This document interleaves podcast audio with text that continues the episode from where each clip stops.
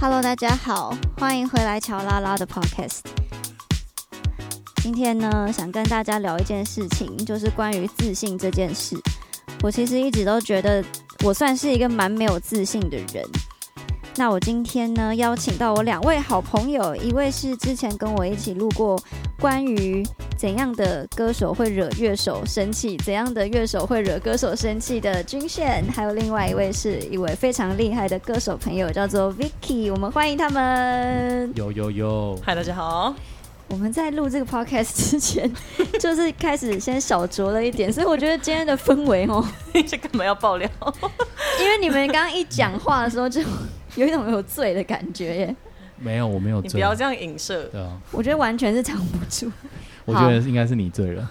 没关系，我觉得今天因为这样，我们可以很诚实的面对自己，就是在这个工作的一些反应上面啊，或者是对于自己的领域，然后关于自信这件事，无论是自信爆棚，或者是自信心不足，我觉得都是可以拿出来分享的。那。我想要先问问看两位，就是你们对于工作上的任何事情是有过自信的，嗯，任何的困扰吗？无论是过多还是过低都行。谁要先？均线好了。好，你说自信上面有没有问题？过多或过低？嗯，对我来说，自信。嗯，宕机了。没有，因为我我没有觉得过我自己有过多或过，因为我本身其实我从小，虽然大家可能会比较这样讲，两位会很不相信，但是其实我从小是一个一开始真的是一个超级没有自信的人。然后我觉得自信是因为我一直以来都一直给一种给人家一种自信心爆棚的感觉，就是有一点过度过度自信。哦，你有给人家这种感觉哦？我不会这样觉得。哦，那可能我的另外一群朋友这样觉得，那是他们太没有自信了。哦，有可能哦，有可能，maybe 对，所以所以就是我觉得没有什么过多或过少，然后带给的困扰嘛？我觉得他就是对我来讲，那是可以练习出来的，所以我没办法跟你讲过多或过少。你说的练习是说你可以练习让自己看起来是在自信刚好的状态吗？还是说你可真的可以练习把自己过多的自信练习到？刚好，或者是过少的自信练习到刚好，应该是从过少的自信练习到变得有自信，但是我不确定会不会有过剩。那 Vicky 呢？嗯，我觉得自信心是一种态度啦。嗯，然后。跟实力，其实我觉得是通常是不成对比的，因为在 至少在我看过的呃经历之中，通常实力越少的人，自信反而会越多。但我觉得，对我觉得是一种呃，英文就说 overcompensation，就过度过度呃，在你现在 overcompensation 要怎么翻译啊？啊。我我也我我也不知道哎，但是我大概知道那种感觉，对对，我大概知道这个感觉，对对对，过度弥补，常态性的自信。我觉得 Vicky 好大炮，我觉得好爽，超赞的。我已经说过我是原子弹，我好想要火上加油，请啊！你要点名是不是？没有，我们要点，我们就是火上加油。好啊，那你可以举例啊。既然既然你都自己挖了洞，那你你就点名一下。我哪有在挖洞？我只是在摆明说一个事实而已。OK，好。你们可以不要指名道姓，但是你们可以讲一个案例。嗯，那 Vicky 讲一个案例，因为刚才 Vicky 提的。好啦，嗯，就像 Open Jam，你常常会看到有一些人上去，然后就是可以非常毫无。保留的说，我要唱这首，或是我要演这个东西，然后就在台上就完全不管任何其他人，然后就唱错音啊，唱错歌词啊，或是怎样，都可以直接非常自我满足的把它唱完，然后下台之后那表情还是很拽那种的。哦，我先跟大家翻译一下 Open Jam。哦，它就是一个打开果酱的一种行为。你不要这样乱翻，你很烦。它比较常发生在就是爵士圈，然后呢，算是一个就是大家可是。其实我在讲的 Open Jam 并不是纯爵士的，是之前 Stunner 跟一些其他地方看到的。Stunner 可以讲，因为 Stunner 已经收了，但是现在还有开的地方我就不说了。好，刚刚讲的是一些就是演出的场地。那反正 Open Jam 的意思通常就是说。我们欢迎任何人上台，然后任何人就是可以一起来即兴，然后唱任何你想唱的东西，或者是你就是跟着呃对方丢出来的和弦啊，或者是他丢出来的旋律，你就自由的加入，这样大概是这个意思。对，那像我自己是好像在刚开始出来唱歌，或是刚开始出来创作的时候，我好像也是会因为出生之犊不畏虎，然后就出来出来乱唱，哎，好像真的会这样，哎。会啊会啊，嗯但是我觉得我不至于说会唱完之后然后还很拽，就是我可能就是会有一种就是笑笑的，就是腼腆腼腆的态度这样。但是的确是到我接触了越来越多呃厉害的人之后，我就会渐渐知道说，其实自己要学习的东西还很多。所以我觉得我从入行吧，我好像都不太知道什么叫做自信心爆棚，我好像从来没有那个心情过。我觉得你知道的东西越多，你就会发现其实你知道的很少。但是你知道的越少，你就会觉得其实我知道的很多。所以自觉性越低的人，通常就会自信心越多。这也不是一种攻击，其实我觉得这样子看起来，我我觉得还蛮幸福的。因为我也很希望，就是我可以不用去知道说，哦，世界上有像 Jacob Collier 这种人的存在，然后我真的我不知道我在做音乐，我是在干什么的。我去卖鸡排好了。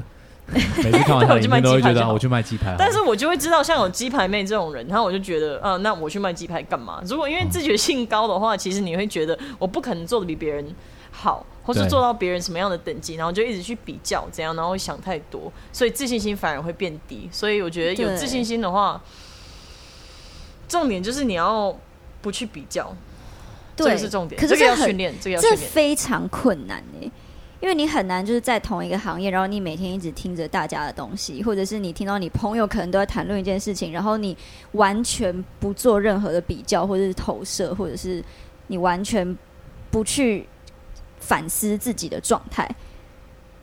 了解，所以我觉得这样子这样子讲的话，呃，不去比较是一种。那第二种方式，我觉得也可以再多加一种是与自己比较，嗯，就是、对，就是你跟别人比较，真的真的一定都会，你就觉得哇，他比我强，或是哎、我好像比他强了，或是怎么样怎么样，一定都会有。但是你到底有没有比你之前就是昨天的自己再厉害一点？我觉得这个是绝对可以比较，实际上你可以感受得到的。嗯，同意。对啊，诶，那我问你们，就是你们觉得比昨天的自己再厉害一点的定义是什么？因为我以前是一个对自己超级严格的人，就是在我之前在做专辑的时候啊，因为我很想要把这个东西用好，然后我那那时候就是做了很大量的功课嘛，然后我就心里面一直觉得说，如果我没有就是非常把握二十四小时的话，只要有一个比我厉害的人，然后比我那一刻努力，然后我就是又落后人家了一点。然后我那阵子就是一直不断的在把自己搞得很操劳，然后很劳累，然后很投入。可是我现在回想起来，我就觉得那时候给自己的压力跟负担都太大了，然后导致于我做完专辑的半年吧，我真一首歌都写不出来，就感觉这辈子的精力好像 都花在那那个时候，就是会有那种感觉。然后后来我就发现说，就是慢慢调试之后，我发现其实有时候进步这件事情，并不是像自己想的，就是需要这么被量化，而是你活得再更轻松一点，或者是你多做了一项运动，让自己身体更好一点，或是你吃的更健康，就是任何的进步，好像都是比昨天的自己在更好。嗯然后我一直在这当中，像最近因为常跟 Vicky 去运动，然后其实并不是说在运动的当中真的获得了超多快乐，而是我在做运动这件事情的当下，我会很心无旁骛，然后只想要把自己在运动当下的任务执行完，然后通常运动完之后又会很累，所以你就会想要好好休息。然后我发现这样久了之后，就变成一个良性的循环。你的脑袋不自然而然不会去想一些负面的事情，嗯然后你嗯整体就变快乐了。嗯对，然后我最近才真的感觉到说，我比之前的自己进步好多哦。可是我没有给我自己压力，说要一直鞭策自己说快点，赶快往前跑啊！就是没有嗯没有这样嗯子。对对对，不知道你们有没有类似这样子，嗯，真的让自己提升跟和自己好好相处，然后觉得自己有在变好的例子可以跟大家分享。那我反而会想要问你一题是，那 好烦，又来了，请说。Vicky 找大炮战，等下再来处理你。开玩笑，开玩笑。但就是你是怎么样？就你刚刚说你最近跟 Vicky 在运动，对那，你是怎么开始这件事？我觉得这件事情很重要啊。我怎么开始哦？对啊，好，我必须老实说，因为我以前超恨运动，我超讨厌运动。然后呢，我是一个非常讨厌流汗、讨厌嗯，我可以晒太阳，但是因为我小时候晒很黑，然后常常被经纪公司骂，就是骂说你再这样子，我们就不会发你工作什么。所以我对于变黑这件事情，我是索。很没有自信的。然后最近开始做运动，是因为我看了一本书叫《原子习惯》，然后它里面有讲一个方式，就是虽然说这个方式算是一个很肤浅的方式，可是它真的非常有效，因为它直接印证在我身上。因为我现在已经运动两三个月了，就是你要在你每做一个你想养成的习惯之后，就要给你自己一个奖励。因为比如说像为什么大家都很喜欢吃垃圾食物？因为吃完之后你会觉得很爽，或者是为什么大家喜欢躺在床上打电动？你明明知道这样不好，因为你打完之后你就是有一种爽感，嗯所以你就会对这个习惯有点上瘾。然后呢，我那时候就做了一个非常非常肤浅的方式，是我去买了很多套我觉得很好看的瑜伽服，嗯。然后我就会在运动之后呢拍自己一张照片，然后一开始其实只是觉得穿这个衣服很好看，嗯。然后但是过了一阵子之后，我就发现，当你的身形开始变结实，或者是你的比如说什么臀围变小，或者腿围变小，就你看得到一个实际的差距。我就因为这种嗯运动之后所获得的一个小小的开心，然后就固定了这个习惯。嗯然后到后面我说的就是身体变好，或者是身体变呃肌肉变结实，什么什么等等的，其实都是两三个月后才看得到的。然后当你看到这一些真正身体上面的实际的变好之后，你就会更加觉得哦，我就是很喜欢做这件事情。嗯对对对，但一开始其实真的只是一个超肤浅的原因而已。，OK，对，那这样很赞啊！就是就是你其实还是某种程度上也是印证了每天比前天前一天的自己更进步一点这句话，因为你其实就是改变了一件事情，然后你的确看到你改变的成果，然后你感到成就，所以你想要再继续再往前进一点，对，对啊，但是不得不说，就是运动一开始的成就并不是那么快速的，因为对。运一运动的一开始很痛苦，我觉得前两个礼拜到一个月是最痛苦的，对，尤其是、啊，尤其是一开始做那种核心训练的时候，真的觉得自己快要死掉了。没错没错没对错，，所以那时候并感感觉不到所谓的运动的成就感，可是嗯两三个月后，现在真的可以感受到运动的成就感了，你就会更加喜欢这件事情。嗯嗯嗯嗯对啊，嗯，很赞呢，而且，呃，我不知道，我不知道均线这边啊，但是我知道 Vicky 是不是，其实你也是，就是靠着运动，然后克服了很多自己曾经有的一些恐惧啊、嗯。等等的。有有有，因为我嗯之前其实很怕高，嗯，就真的就是那种 认真吗？你认真很怕高？认真超级怕高，，OK，就是只要走到那种桥旁边，或是要过独木桥，我腿真的是软的，OK，我完全是软的，然后用爬的过去那种的。然后嗯是这几年开始在玩攀岩的时候，才慢慢发现，哎、其实，嗯、恐惧是可以控制的。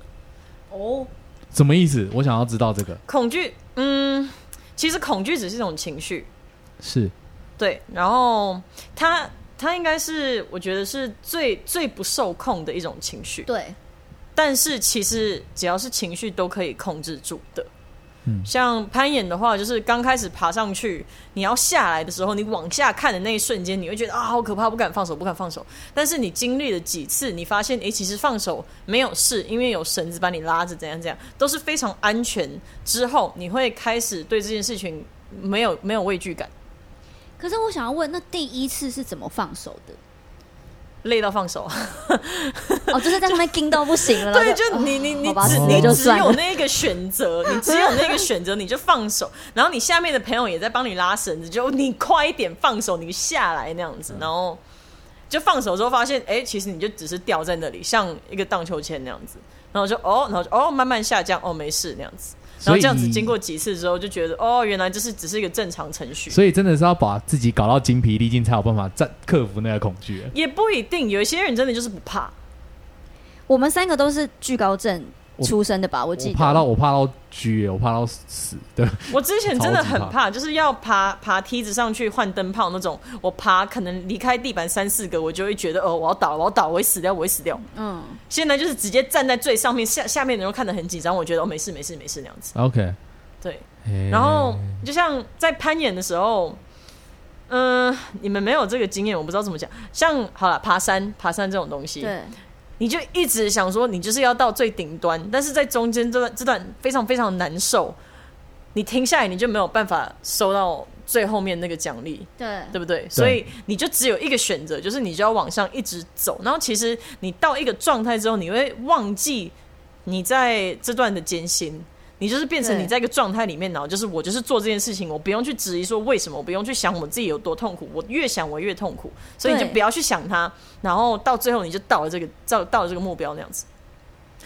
对，所以这个这个心态都是可以训练的。就像可能刚开始上台表演的时候，也是都会很紧张，或是进录音室的时候都会很紧张。但是你习惯了几次作业程序之后，我觉得这个就是真的健康锻炼自信心的一个方法，就是让自己习惯。我突然想到上次跟我们一起去爬山的另外一位乐手，嗯，因为那时候跟他爬了两次，然后我记得第一次他也是叫苦连天，然后一直不断的咒骂，对咒骂，可是第二次他就进步了。嗯，第二次但是但是我们大家步调也有放慢，我们也有去为了为了他跟为了自己调整那样子。嗯嗯嗯，OK。对，可是我像我就超级超级感兴趣一件事情，就是因为大家都是有跨过那，像 Vicky 是因为抓到没有力，所以嗯才去面对他，就是真的去去面对他的恐惧，才发现哎、诶恐惧其实没这么可恐怖。嗯可是呃，要怎么样真的？除了让自己精疲力尽，就是真的别无选择之外，没有其他办法可以跨过这个坎我？还是说这是唯一最有效率的方式？这就是我的疑惑。你就是要相信，哎，觉得现在你会一直偏移麦克风，你声音会一直一下有一下没有。哦哦，OK OK，好，那要要相信，就是假如好啊，就引用引用我们一个很好的朋友 Musa 喜欢说的一句话，就是 leap into faith。但是这是最可怕的一个问题，就是不是所有人都这么的相信自己，就是到底所以就是要相信这训练啊件事情哎、。我但是我必须说，啊我一开始是超级不相信自己耶。但是我做很多事情都是有一种我的，有点像是我的本我把我的小我硬往前拎的感觉。但是其实上我的小我是根本没有在相信自己的，嗯我根本不觉得我可以，我只是觉得我管他的我就做，如果被嗯批评我就算了。比如说像那时候我刚开始学吉他的时候，我学的那个当下呢，我就帮自己在三个月后排了我人生第一场吉他自弹自唱的专场。哦然后我根本不觉得我可以，可是我就是觉得我有这个压力的话，我就会尽力做到我能做的最好。然后我不得不说，其实那一场我还是做的超烂的，就是连那个 连那个场馆的人，他事后都跟我说，我真的是看着就是为你捏一把冷汗。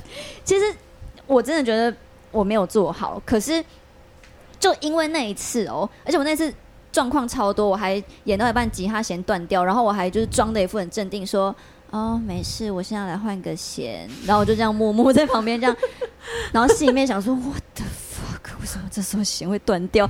之后第二次、第三次、第四次表演，我就会觉得，哇，第一次这么鸟都可以成功了，后面根本就没什么嘛。就我好像有时候是用这种心态度过的，嗯嗯而且这也是我养成自信的方式。对，，然后呢，另外一个我发现到的事情，就是像你说，你会对自己很严苛，你对自己很多要求，怎样怎样。其实很多我们觉得自己有很多的错误跟缺点，别人根本就看不出来，没有观察到的。就像假如在台上你弹错一个和弦的话，没有听过的人，他们怎么知道你弹错和弦？对，其实是对对，很多人还会说，哇，你那个好和弦好酷、哦，对对对对，哇，这个是 jazz。哇，这个是 tension，jazz，对，这是 tension，对啊，真的。像你，你有有什么点有种政治不正确的味道，不知道为什么，但还蛮有趣的。我我自己认为啦，就是当人已经到了一个高度，就是他们经历过很多很多事情的时候，其实他们也不会随随便便对你的错误下判断。所以，嗯如果你今天没有自信，是因为怕被某些人嘲笑，或是怕被某些人呃否定的话，嗯其实这些人真的也不是在最高处的那些人。我后来就是发现，就是根本不需要鸟这些人的意见，嗯所以我会越来越有一种就是随便啊，whatever，就是嗯我就做到我能做，那你们觉得懒的就算，这随便你。就是自信啊，就随便你。我觉得这就是自信啊，那就是自信的一种啊。我这样算自信是不是？这这样是一种这样不自信啊。是摆烂，不是，不是不是不是。对啊，嗯，这因为你样我让我也做的很认真，真的做的很认真，对啊，哦，重点是就是还是有认真的去做。嗯。对，哦。所以其实我们应该要反过来探讨的是，到底为什么有些人跨不过去那个坎，然后有些人就这样跨过去。为什么你已经用手拿了，你还是会偏掉？我我用手拿还是会偏掉吗？对你说我会这样子吗？对，啊为何啊？哦，好，对不起，那我再讲一次，就是就是，我也蛮好奇为什么用手拿还是会偏掉，我要直接粘在我的下巴。所以就是因为其实我认识到很多很难跨过去某些坎的人，他们其实某种程度上都是对自己的要求特别严苛的人，他们对自己要求很高，所以导致他们跨不过去那个坎，因为他们想要做到最好。你懂我意思吗？但我发现一件事情哦，像我有一个乐手朋友，就不说是谁了，他永远没有办法有自信的原因，是因为他希望能够肯定他的那个对象，永远都不会肯定他。可是呢，我觉得有一部分是那个对象有某种成见，所以他永远不会肯定这个乐手。可是这个乐手无论受到其他人多少的肯定，他都会觉得我最被想要肯定的那个人没有肯定我，所以他永远都没有自信、哎，我觉得这个很可怕，因对为因为因为不可能，你做一件事情不可能会让每一个人都开心的。嗯，然后，如果你都把你肯定的这个这个期望寄托在一个别人身上，就代表你把你做人的核心跟理由都放在别人的认同上面。你你最需要认同，最需要被认同的是你自己。对，对，这是重点啊！所以是不是可可以？怕哦！刚刚军线等一下讲再来跟我讲是谁，我觉得我觉得好可怕，超恐怖。我觉得他知道是谁了。好，好，anyways，所以这个是不是跟均线刚刚讲的那个，就是对自己超级严格这件事情，会不会也可以反思一下？是你你到底是想要被谁肯定，还是你到底是为什么你会这么无法肯定自己？会不会是来自于某些原伤痛，对，或是阴影？对，我想也是，创伤，可能吧，有一些阴影。对，看智商就行了。哦，我觉得可能需要看一下智商。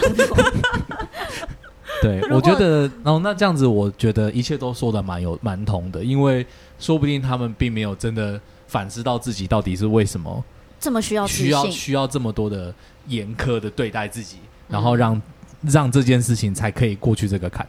对啊，我我想要分享，就是我有一阵子啊，就是在那个，因为我有一阵子在当演员，然后我当演员那一阵子是超级超级没有自信，因为演员是一个对外表非常非常严格的一个行业，而且他那个严格真的不是。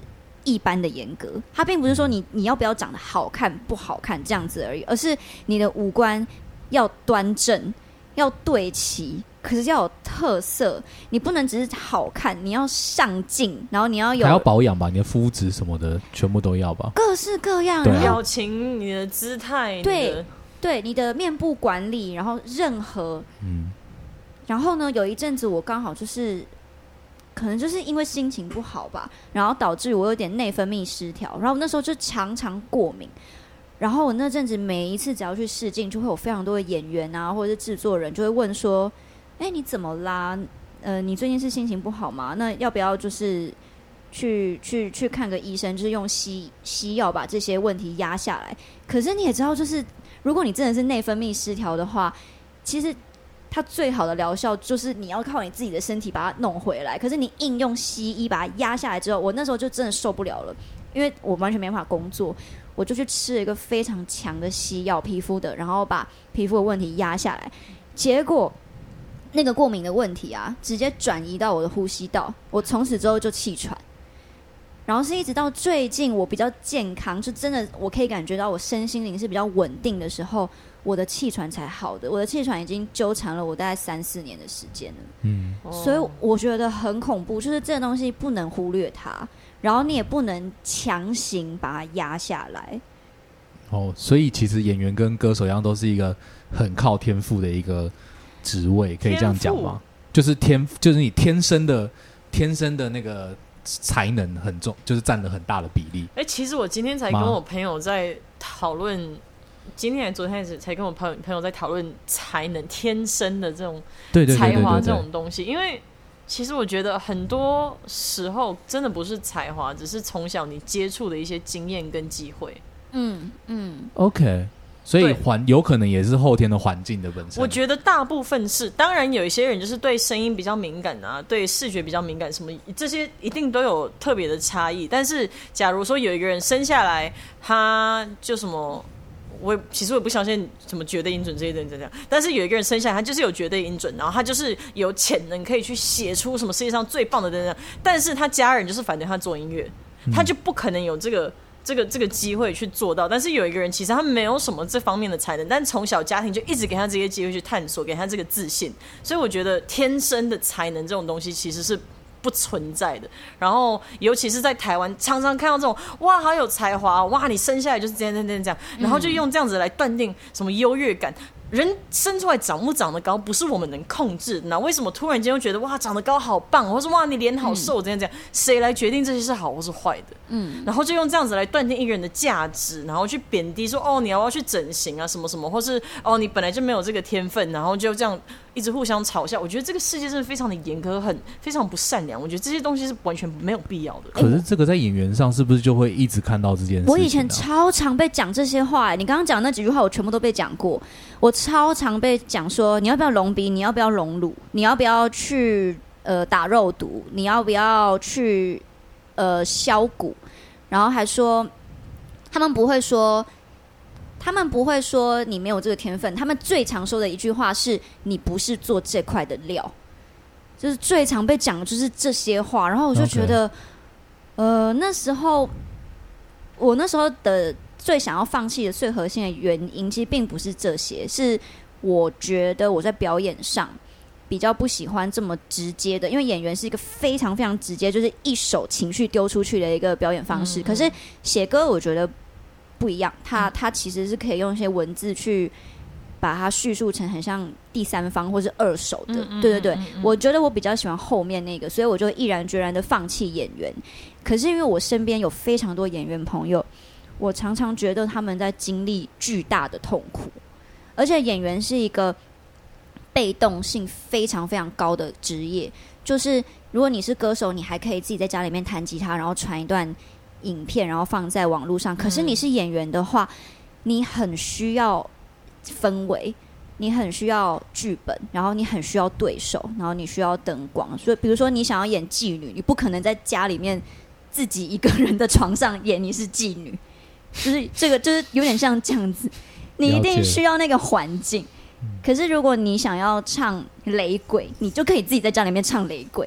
所以他们他们的主动性很低，所以他们常常被被选择，然后最常面对的是不被选择，就是被否定，所以他们都非常痛苦。然后很多人都去，嗯、因为在镜头上面你要。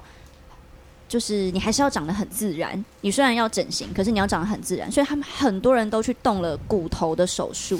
好像模特儿也是，任何任何靠外表来断定你的价值的东西，我觉得这真的是最最低俗的一个东西。我觉得世人没有权利去决定一个人的外表到底好或是不好这样子。但我必须得老实讲一件事情，我觉得这件事情真的是，与其说断不断定，倒不如说是你到底能不能继续往上。因为我我的我的逻辑是这样，我的想法是，一个演员，如果今天你真的是完全忠于做自己，那好，你可能会适适适合于某一个角色，或是某一个视觉上的感受。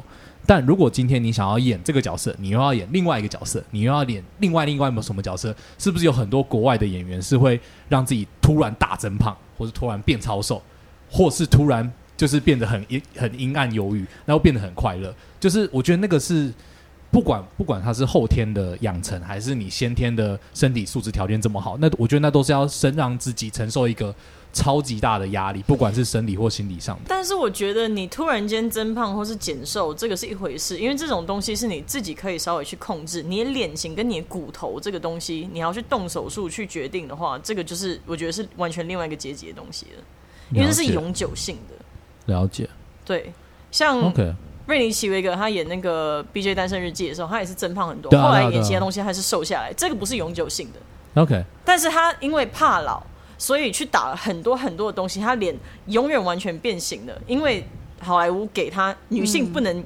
老、不能长皱纹这个压力，所以他去做了这些手术，让他的脸完全永远变了一个样子。我觉得这是另外一个阶级的一种要求。OK，我了解，我了对解。所以我觉得，嗯、就是回到自信这件事情吧。我我我觉得，其实大家就是做到你的职业到某一个程度的时候，你都会发现你自己本身的条件可能有一些还需要呃去为了这个职业做妥协。因为我我是觉得现在很难有人的就是单匹就单枪匹马之力可以去对抗整个产业的制度啦，很困难。所以大部分人能做的就是还是要跟这个产业做一些妥协。然后我觉得，当你真的要从事这个东西的时候，就要看你自己能够妥协的程度到哪里，然后你自己衡量，就是你内心会不会因此超级不舒服，然后身心受到超大超大的创伤。但你都觉得非常值得的话，那你就去做。但如果你其实觉得不值得的话，那我自己是觉得百分之九十你会过得非常的不自信。因为你自己内心就很不舒服，你也过不去那一关，然后你可能一天到晚都会被人家讲说，哎、你要不要你要不要隆这里，你要不要整那里，你要不要削那里，你要不要干嘛？对，我觉得这个其实可能是一个到底是为了别人还是为了自己？这个意对思，就是一个成熟的要就职的人，可能都必须要考量进去。对 OK 对啊好呀，好呀，好 deep 哦。但是又讲回来，我们刚刚稍早有在聊的文青跟愤青这种东西 哎、。等等等，我们在 podcast 的人完全没有听到这一段。对对对，没有一因为个我们稍早有稍微在聊，就是文青跟愤青到底是什么样的定义，然后后来我们讲出来的定义就是文青其实就是会去反抗世界上一些已经现有的制度，然后去质疑说这些制度存在的原因，然后怎样怎样怎样。所以我要讲回来说，我觉得。因为你刚说你要走进没有办法单枪匹马去去反抗这个制度，去改变这个制度，这个我同意。但是我觉得，如果这样子，然后就一直说好，我看我能妥协到什么程度就妥协自己的话，我觉得其实这样对自己也是有点对不起自己的一件事情。嗯因为像身材这种东西，哈，我们又讲回来身材，嗯你看，像两千年代的身材，就是很很流行什么 Paris Hilton 那种瘦不拉几，屁股胸部都没有，然后整个人是消瘦的像是铅笔那样子。然后呢，现在二零一零、二零一零、二零二零年代的流行是什么 Kim Kardashian 那种，你知道腰很细，然后然后碧昂碧昂斯那种腰很细，屁股很大，胸部很大，海贼王，什么东西海没有贼没有海贼王的娜美，还有女女生角色都长 A C G 的角色通常没有没有海。贼王，海贼王是最明显的，就是腰很像快断掉，但是胸部跟屁股都超级大，这样对，然后 但是怎么了？怎么了？没有，因为所以所以就有很多人就是为了想要去迎合这个制度，就拼命的把自己的身材去养成那一个时候的流行的一个东西，然后哎、诶过了五年十年之后，可能这个身材又变，你要尽力完全去改变自己。但是你又看到现在，像之前 Victoria's Secret 他们就已经废除了 Victoria's Angels 这种东西，嗯，因为之前的要求就是一定要哦要什么罩杯啊，腰围再怎样怎样怎样怎样，然后现在你看到越来越多在那个那个伸展台上面看到是有有骑轮有有有骑哎、有有坐轮椅的，嗯，有坐轮椅的，或是身材其实是很圆润，或是少一只手，各种各样的残障啊，什么呃身形不同的人都已经慢慢的开始有走上台面了，嗯，就是。其实我觉得很多制度化的东西都是为了要盈利，然后为了要压平所有的人种，对，然后其实完全不具代表性。所以，如果我们为了在要在这个制度里面去成功，然后妥协自己的话，其实不止对不起自己，是对不起所有其他被制度压下来的人。嗯嗯嗯。所以这个制度，我觉得如果我们没有办法妥协的话，我们就要把它拉垮。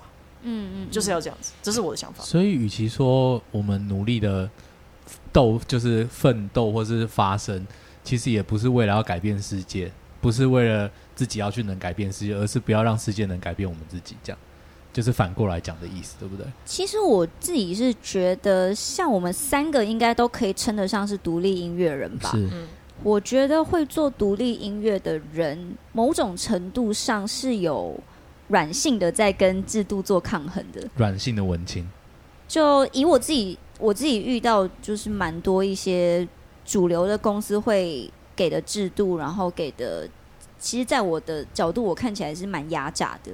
嗯那到后期我，我觉得我没有办法再继续跟他们起冲突，或者是再跟他们吵架，是因为我认为我个人的身心灵能够负荷的东西有限，嗯嗯，所以我没有办法再花太多时间在他们身上，因为我想要花更多时间在我自己身上。嗯可是当我不跟他们妥协，虽然不跟他们起冲突，但是我不跟他们妥协，并且不跟他们站在同一块的时候，我觉得也是某一种程度的反抗。可以分享一句我之前看到的英文，他是说：“In a society that profits from your insecurity, the most rebellious thing you can do is to love yourself。”嗯就在这个呃，以你的呃自我卑微感嗯为盈利的一个社会，你能做出的最大的一个反抗就是爱自己，嗯，没错，接受自己。对，没错。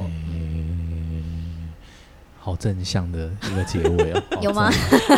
很正向啊，不正向吗？那你觉得你有被鼓舞到吗你说被鼓舞什么？我本来就很爱自己啦。？OK OK，哎呦，这是你看自信心爆棚过度自信，这个 有有有有感觉到，有感觉到，有感觉到。就是这样。好，我觉得就是今天大家分享的差不多，然后时间也差不多，所以希望这一集可以让所有的听众有帮助。因为我上次有收到一个回馈，是有一个人他跟我说，他是一个很想要做表演艺术，可是他不知道要怎么着手的人。然后他就说，他听了我的 podcast 的职人系列之后呢，他其实觉得。他没有觉得说让他的技术上有什么进步，但是他觉得让他的心灵的很多问题有得到解惑。然后我觉得这是一件很棒的事情。虽然我的 podcast 现在也不是说很多人听，但是听的人好像都有得到一些嗯正面的能量。然后我希望我们可以今天这一集也可以让你们有同样的感觉。那如果有任何问题的话，都可以上我的 IG J O Y I N W A N G，或者是如果是 Apple Music 的朋友，就可以直接留言给我。那谢谢 Vicky，谢谢君宪，谢谢你们，谢谢那我们下一期谢谢小见，英拜拜。